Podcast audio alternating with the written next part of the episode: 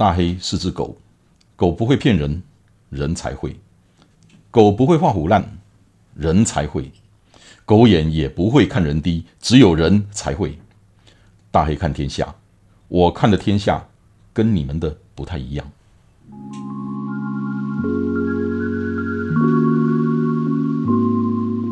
我们今天要谈的是我受的教训，请你学乖的第一集。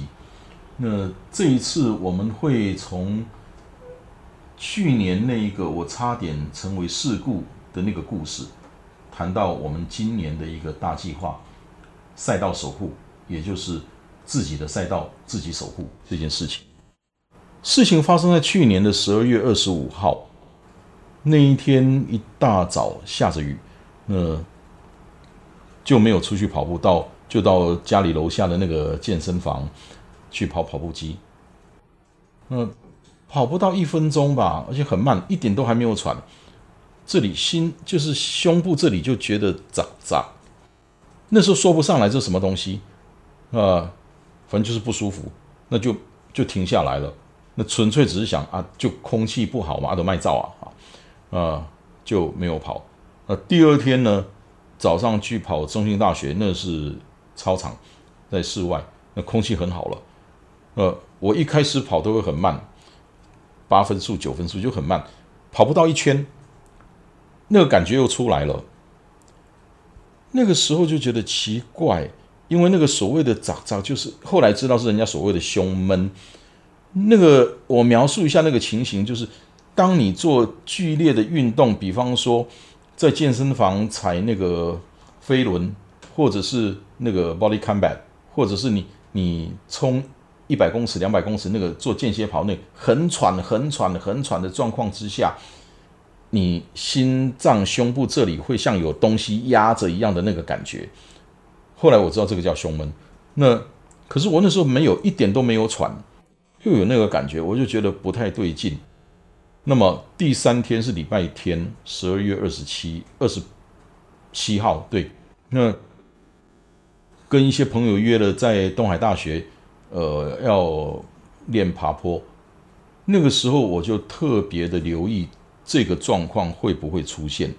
第一公里没有，第二公里没有，我一样把速度放慢，也大概就是八九分速吧。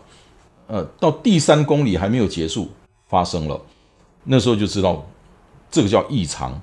呃，也是因为前几个礼拜赛道上或者是人家训练。时候都发生了不幸的事情，所以我自己也特别的警觉了。呃，那个时候那三次呢，第一次发生的时候停下来，大概不到一分钟就缓解回来了。然后第二次在中心大学的时候，大概也就是两分钟左右吧，一两分钟左右吧就缓解了。可第三天在东海大学那一次，大概花了三四分钟才缓下来。那个时候我知道不对了。回来，我就找了一个好朋友李俊昌，他是这次那个台北超马四十八小时的男子冠军。呃，他是个医生，呃，他的父亲也有因为心脏的问题装了支架，所以他除了是医生，而且他也他又有这方面的那个经验，所以我就打电打电话请教他。他跟我说：“呃，大黑哥去照个心电图吧，运动心电图。”呃，所以。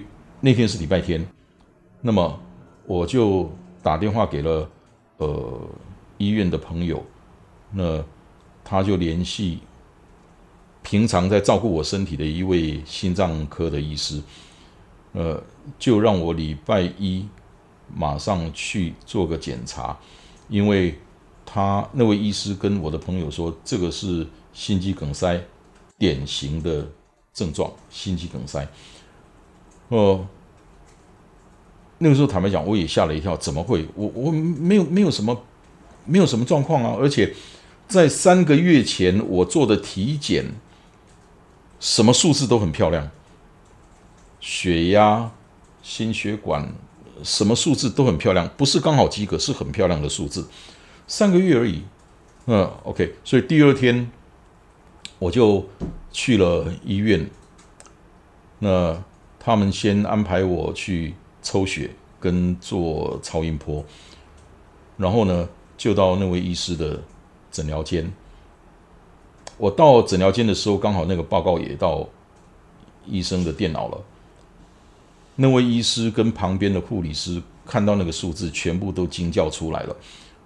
医师跟我讲，正常人的那个正常人的那那个心，那个叫什么？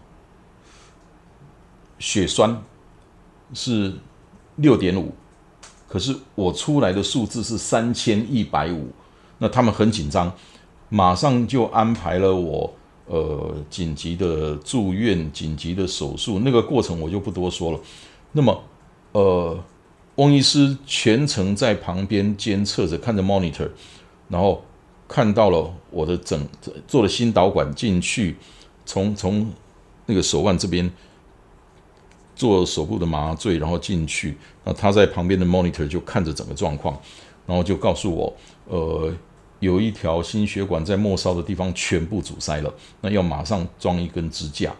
那就这样子，到整个做好了，呃，观察出院，我就大概二十二个小时，是他们真的很照顾我。在我出院前，就第二天一早也做了抽血，也做了超音波。那翁医师看了之后跟我讲，都正常了，可以出院了。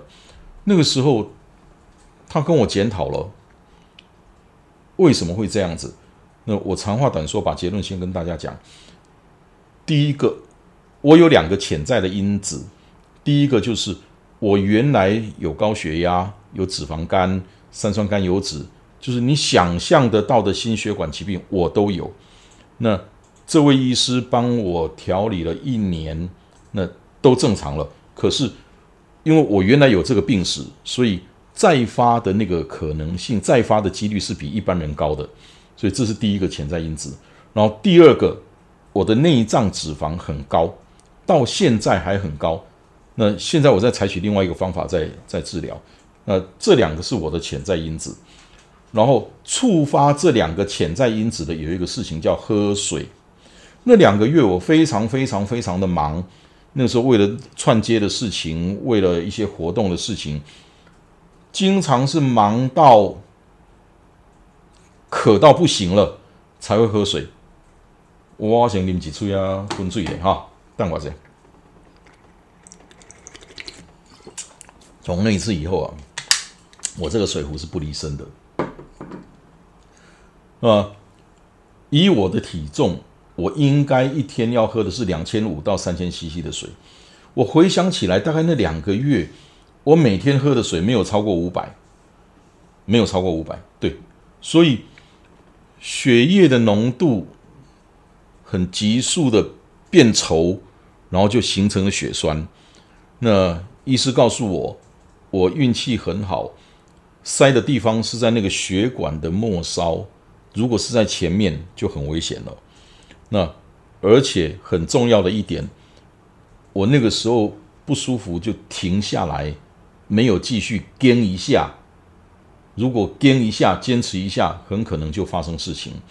所以他说我运气很好。其实我不是运气很好啦，是前几个礼拜那几位先生发生的不幸，让我也提高了警觉，发现了这个异常。这个东西叫异常，因为没有喘，这里会不舒服。所以那个是异常，OK，那整个这个事件的发生是这样子，在那之后，对我每天喝水的量、该吃的药都很正常的吃。那我也请教了医生，那我还可不可以继续的跑步？呃，聊跟一些朋友，还有一些医生的朋友聊了一下之后，就觉得说是可以运动的，可是我要怎么监测？怎么监测这个事情，让自己的这个风险能够降到最低？我本来跑的就很慢，我最快也就七分速吧。那现在呢，我跑九分速、十分速。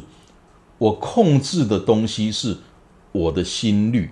以前呢，我是把心率设在一百四到一百五，那用这样去跑，想让自己。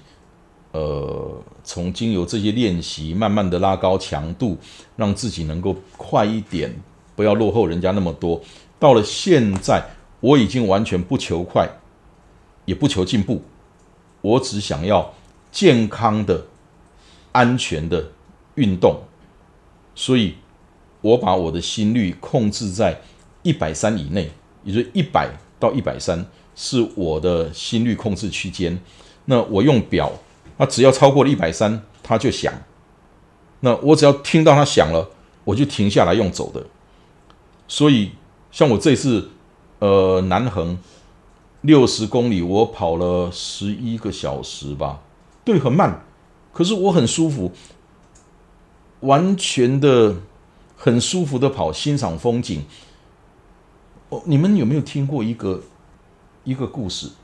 那个我记得是澳洲还是哪里的一个插画家叫呃 Phil Silverstein，他的。他一个插画本叫做“呃，Missing Piece”，失落的一角。那简单的说，就是有一个圆，可是它少了一角，所以大家都嘲笑他，因为他滚得很慢，所以他到处去找那个失落的一角，想要凑起来变成一个圆。经过了千辛万苦，呃，最后终于找到了，刚好 match 成为一个圆。越滚越快，越滚越快，越滚越快，他达到目的了。可是他发现了，他蝴蝶追不上他，他不能跟蝴蝶玩了。他滚得太快，他也闻不到两旁的花香，所以他觉得他得到了快，可是他失去了一些原来有的东西。他请，他就很礼貌的请那个那个那个 piece，就好不容易凑上那一脚，请他离开。他慢回来，一样，蝴蝶又回来跟他玩了，他又闻得到花香了，他又能够很舒服的那个呼吸到很新鲜的空气，很棒的空气了。我我用这个例子来讲这个东西，就是我现在的追求不一样了。我现在是我想要健康，我想要快乐的运动，那我要怎么样管理我自己？那就是最简单的，先管理我的心率。那所以就是我从这一次。的南横六十公里，真的，我跑了十一个多小时。我想，我后面可能都没有人了。六十公里可能那个我后面有的大概就是都是弃赛的了。对，可是我非常享受，非常享受这个过程。尤其是我平常自己在跑的时候，对我这一期是纪律跑者，我一个礼拜的四天，我最少需要十公里。那我现在的十公里哈。大概需要一个半小时到两个小时。那我干什么？我戴上耳机，我听书，我听故事，我听专栏，然后我随身会带一个录音笔。那有什么灵感，有什么想法，拿起来赶快先录一下。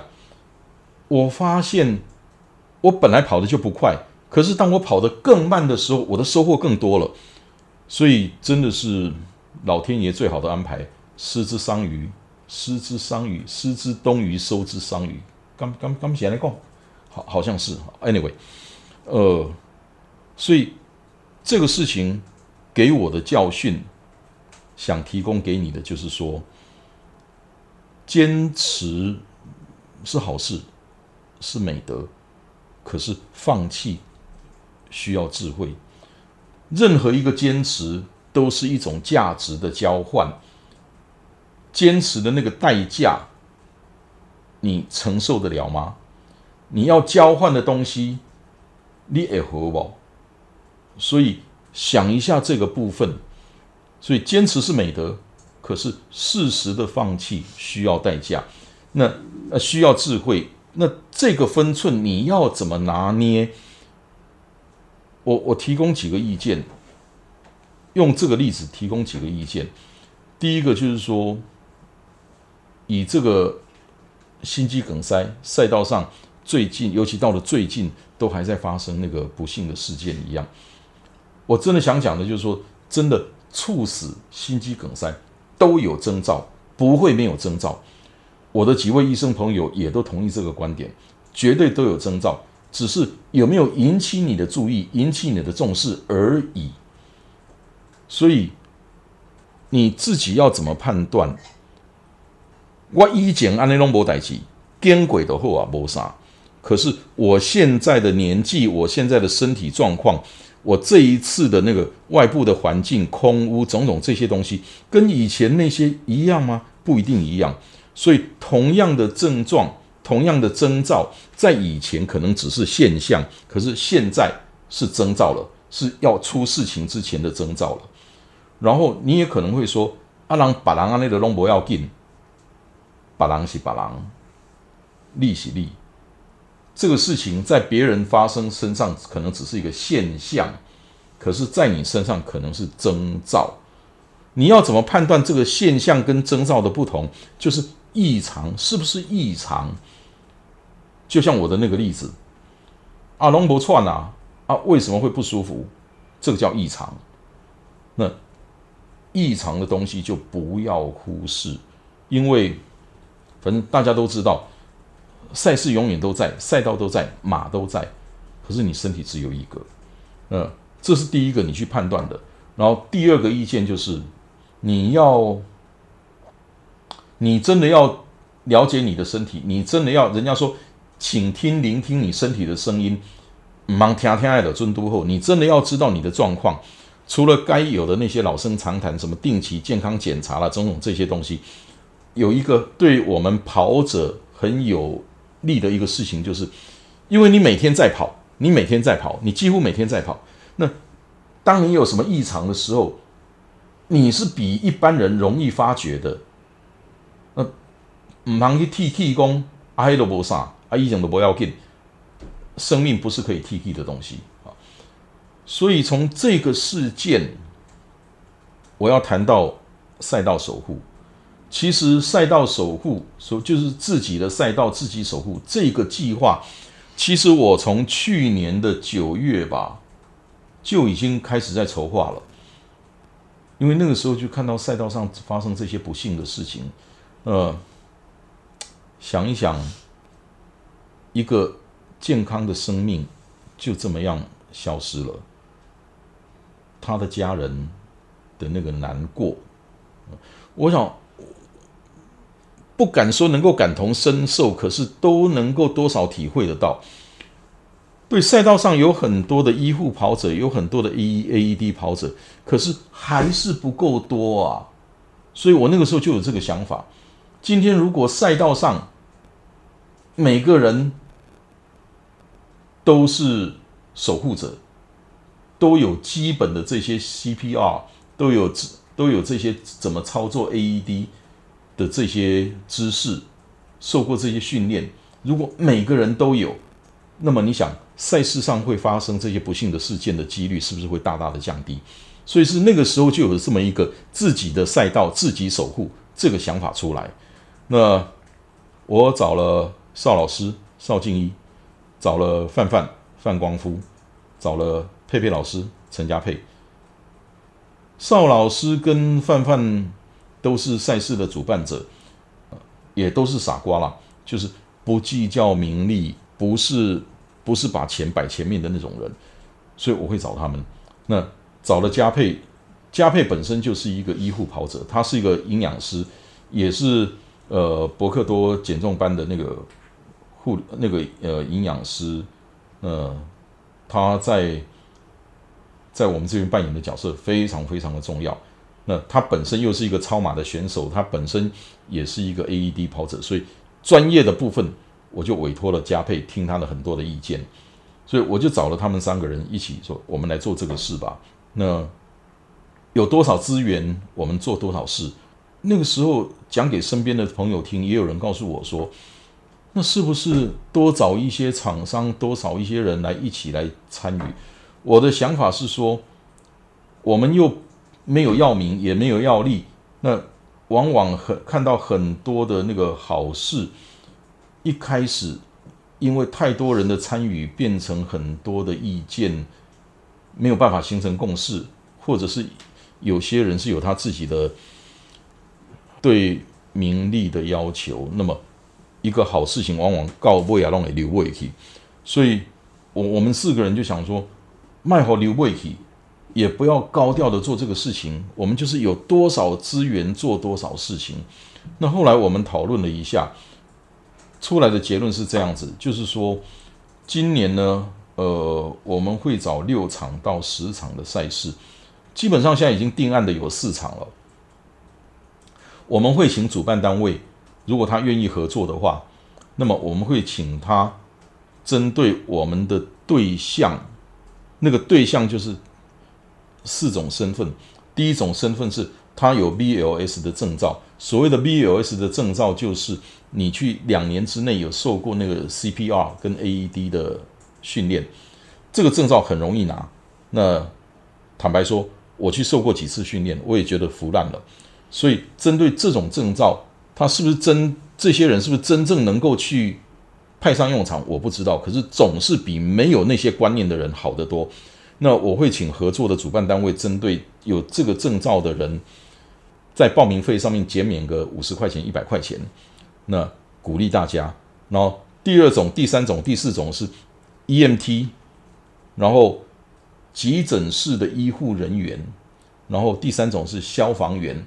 这三种人都是属于高阶的呃救护人员，那么这些人，我们看看我们能够有多少经费？那基本上就是尽量的让这些人参加我们指定的赛事、合作的赛事的时候，他们的报名费全额由伯克多来支付。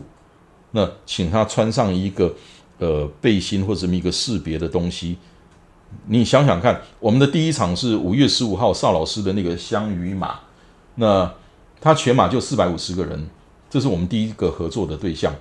那四百五十个人里面，我们提供了一百个名额，就是有 BLS、EMT，然后那个急诊室医护人员跟那个消防员，有这四种证照的人，我们提供一百个名额，一千块钱的报名费，我们补助五百块，啊，所以这个是第一场。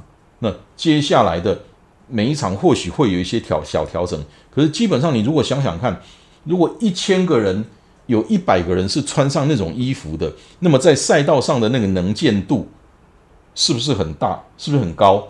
那你是不是很容易当当有什么事情发生的时候，就有人在最短的时间能够处理这个事情？那这个赛道这个赛事的那个安全性是不是会大大的提高？啊，就。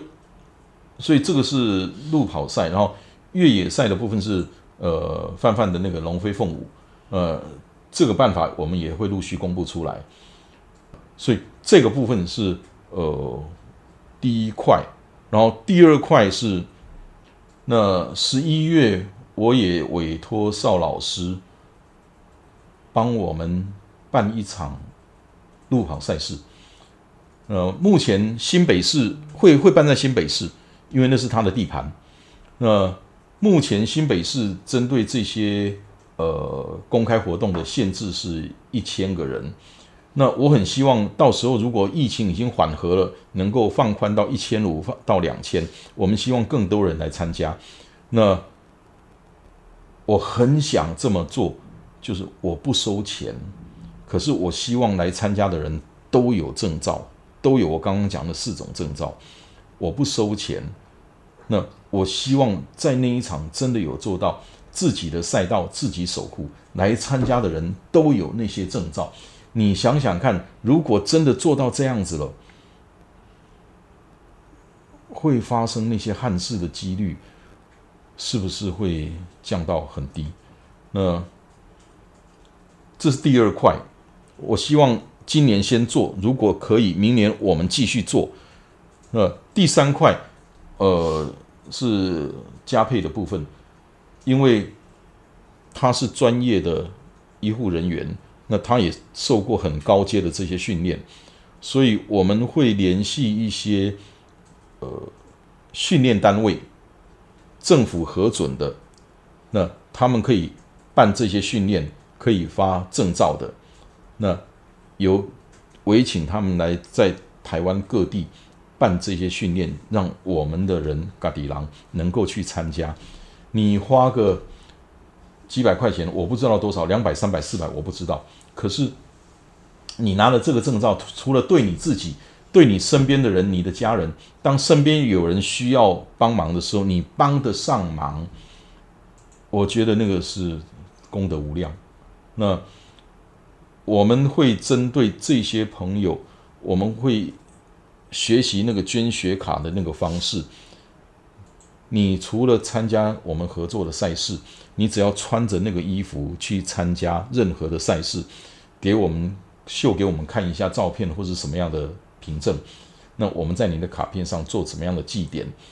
其实现在已经有很多的那个合作伙伴厂商愿意，希望能够一起共襄盛举。那我都跟他们说，先等一下，我们先做起来。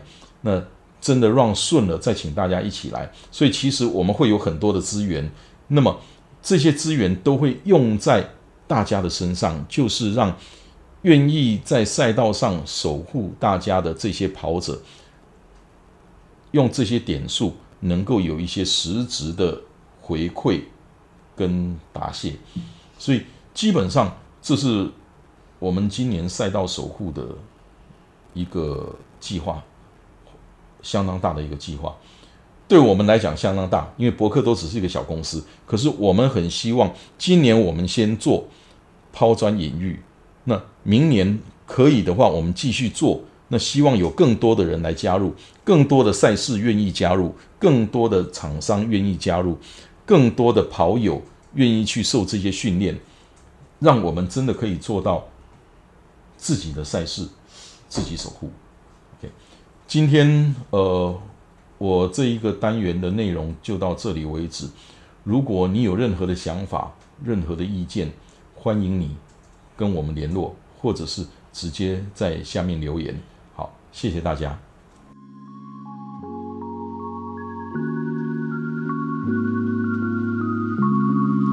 谢谢你今天的收听，希望今天的内容对你有帮助。祝你一切顺利，大黑看天下。我们下礼拜见。